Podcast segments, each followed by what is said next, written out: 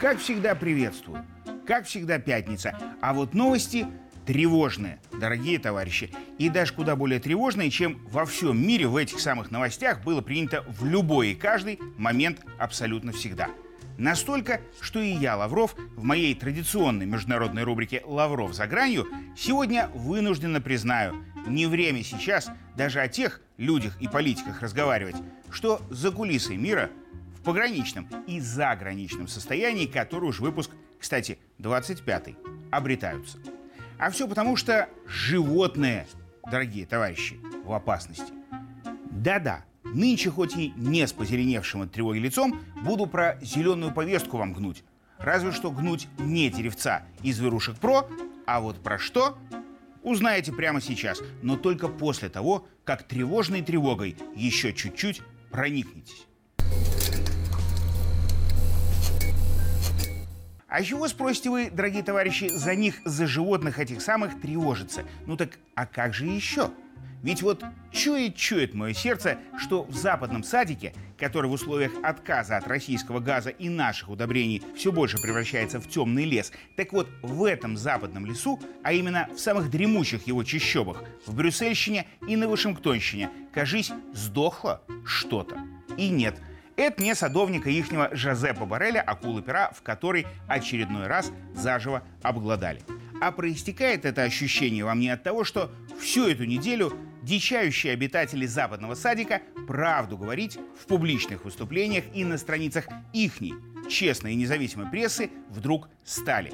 Чего, согласитесь, раньше за ними замечено разве что очень иногда и сильно-сильно спорадически. Вот, например, товарищ Байден из обкома, который неделю тому едва-едва одинокий воздушный шарик поборол, на этой неделе решил Авгиевы горы свернуть. А именно за один раз взять и рассказать американцам и прочим в докладе о положении страны о реальном положении в их стране. И дальше он сам, без подсказки, от нашей пропаганды. Правда, с помощью суфлера битый час ужасы американской экономики расписывал. Обещая, конечно, все исправить, но, как говорится, сам факт. И не один. Из которых, со слов Байдена, а не из новостей, Америка и весь мир и узнали, что в Штатах заводы реально закрывались, Города в заправду превращались в бледные тени самих себя, а гордость и достоинство их нации действительно этим самым спущенным воздушным шариком нет-нет, да и обвисали в бессильной тоске и грусти по временам всесильной американской мощи. Также Байден признал, что не все в порядке и с молодежью, и со стариками. К медицине есть вопросы и к полиции. Разве что к трансгендерам вопросов нет. Они есть. Например, на Оклахомщине вот взяли парламент штурмом поиграться. А вообще, пока сонный не пробудился, все в Америке было плохо. Как мы и говорили. И вот после такого приступа правды пообещал Байден потом, как-нибудь, все станет гораздо лучше. Но только если денег необеспеченных ему разрешат больше напечатать. Тогда-то, мол, кто переживет, те и заживут. А дальше и суток не прошло, как американский журналист, расследователь, лауреат Пулицера, автор при всех чинах регалиях, возьми, да еще вывали, еще правды. Мол, да, северные потоки не Петров с Башировым грызли в четыре руки и четыре же челюсти, две верхних и нижних тоже две, как весь Запад писал. А взорвали западные военные. Бомбу заложили американцы, а бумкнули Норвегии. Нагадили и скрылись от трубы. А датчане, шведы и немцы, как в сказке, сидели старухами у разбитых корыт, все знали и ничего не делали. То есть, опять же, американский журналист повторил все то, что все мы и даже лично весь я, когда еще всем раскрыли. Но тогда это все отметалось без обсуждений, а сейчас отрицается. Но уже на уровне официальных сообщений от Пентагона и ЦРУ, то есть главными исполнителями лично – и тоже, кстати, в статье красной нитью вдоль взорванных ниток потоков лежит мысль, что центральной причиной стали деньги. Но не могли американцы и норвежцы проплыть мимо ситуации, когда россияне, немцы и датчане со шведами прибыль от взаимовыгодной торговли получают, а мимо их рук деньги проплывают. Вот и рванули, чтобы косить зеленое бабло на голубом газу и врать про русский след на голубом глазу. И вот когда казалось, что сенсации на неделю выше ватерлинии, как тут не голубоглазая премьер Эстонии Кая Калас возьми, да и скажи правду тоже своим личным красивым ртом Эгейн. «Давайте», — сказала внезапно честная, а все от того, что искренне жадная Кая. Будем закупать технику военную для фронта Восточного так же, как всем Евросоюзом на вакцины ковидные раньше скидывались.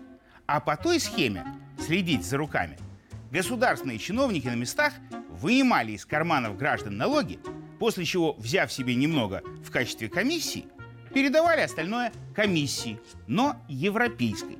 После чего уже Еврокомиссия с госпожой Урсулой во главе брала свою комиссию, или по-простому честный откат, потому что отдавала деньги многих европейских граждан немногим директорам фармацевтических фирм.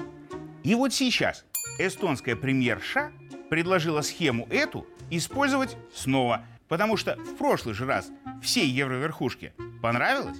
А что самое интересное, потом эту же аферу еще раз можно провернуть будет для нейтрализации последствий реализации аферы нынешней. То есть все ровно так, как и говорили пропагандисты. Для евро-пиджаков война не более чем средство набить карманы пиджаков средствами, но и не менее. А дальше я уж, если честно, за потоками их правды немножко и не следил, потому что и так методика ясна стала. Из западных политиков, правда, про прошлые грехи вырывается только если потом им светят новые деньги. Точно так, как всегда об этом и говорили я, мы, пропагандисты. И только садовник Жозеп Барель на неделе один на всем Западе решил озвучить правду условно бесплатно. Он сказал, что хочет закрыть пропагандистов чтобы свободы слова в Европе было, как он сказал, больше. Ну и еще, чтобы можно было деньги присваивать, а глазки не опасаясь. Хотя этого он не сказал. Но вот подумал про себя и своих коллег очень громко.